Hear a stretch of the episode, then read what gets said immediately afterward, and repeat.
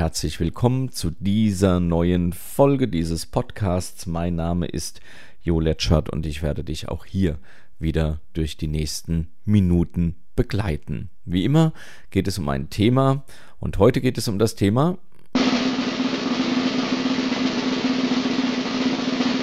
Konflikte. Konflikte und Systeme, das gehört irgendwie zusammen.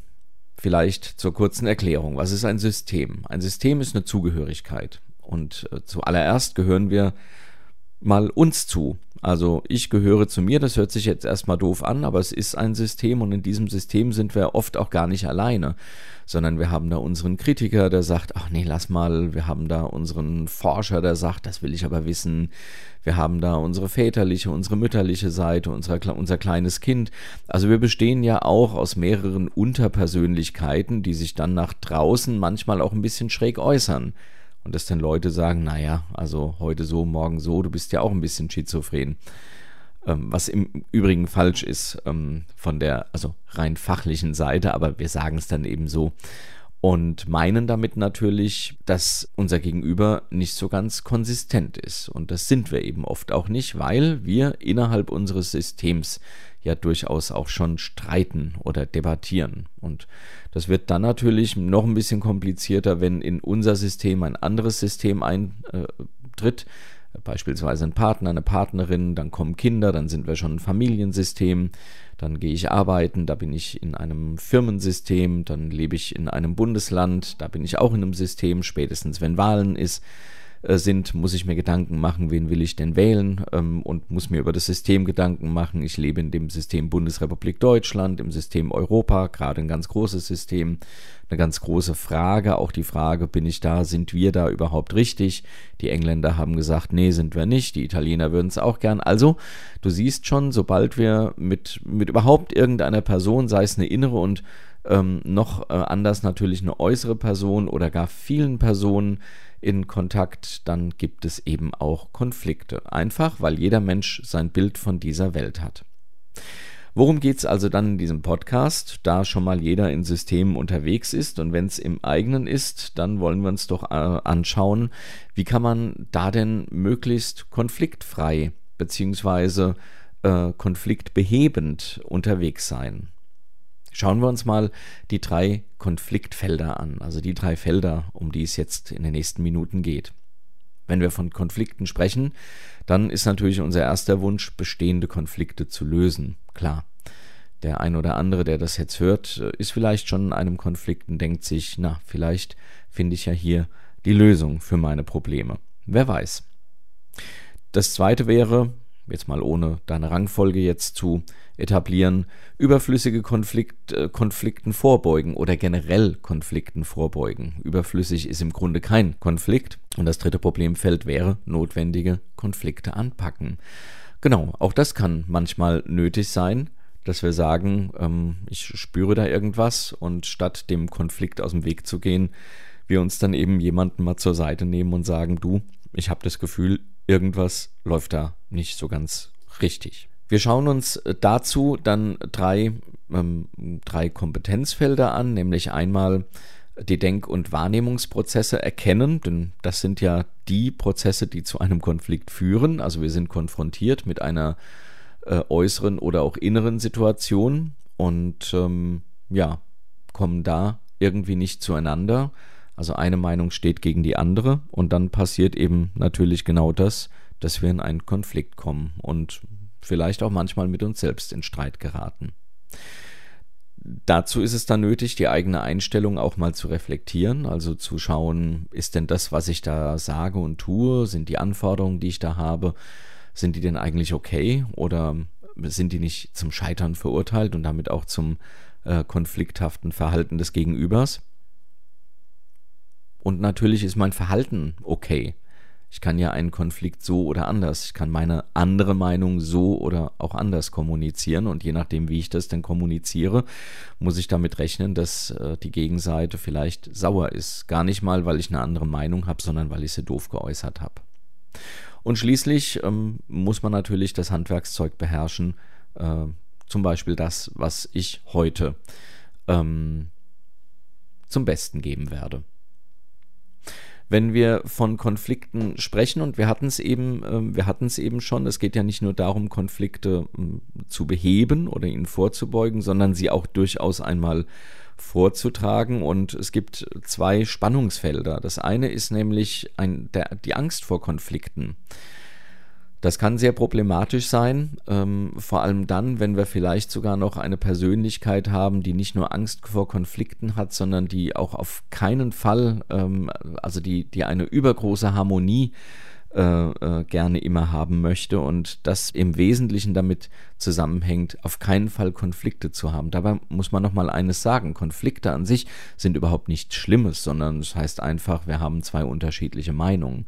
Konflikte werden dann doof, wenn wir nicht gewillt sind, diese Meinungen abzugleichen oder wenn wir auch nicht gewillt sind, sie anzusprechen, weil dann schwelen sie irgendwo so ganz tief in den Parteien. Und das zweite ist natürlich der Gegenpol, nämlich es gibt Menschen, die können gar nicht ohne Konflikte, hat man den Eindruck, und machen aus jeder Mücke einen Elefanten. Ähm, das wäre in der, in der Psychiatrie, wäre das eine vielleicht die abhängige Persönlichkeit, die eben sagt, ich fühle mich abhängig vom Wohl und Weh anderer Menschen und das möchte ich, möchte ich auf jeden Fall nicht mit Konflikten gefährden. Das andere wäre vielleicht so eine histrionische Persönlichkeit, die aus allem und jedem ein Drama macht und äh, einen Konflikt macht. Also beides äh, sind Spannungsfelder, in denen es relativ schwierig ist, äh, zueinander zu kommen, weil entweder der Konflikt nicht gewünscht oder äh, ohne Konflikt überhaupt kein gutes Zusammenarbeiten, ähm, ja, gefühlt kein gutes Zusammenarbeiten stattfindet. Also, und solche Menschen kennst du vielleicht auch, wo du sagst, ach, jetzt kommt da wieder der nächste Konflikt angerauscht oder mit dem kannst du überhaupt nicht reden äh, ich wollte doch einfach nur mal darauf hinweisen, dass das von der Zeit vielleicht knapp werden würde und dann brach der gleich wieder in Tränen aus. Ne? Sowas gibt es eben. Schauen wir uns mal äh, an, was kann denn zu Konflikten führen?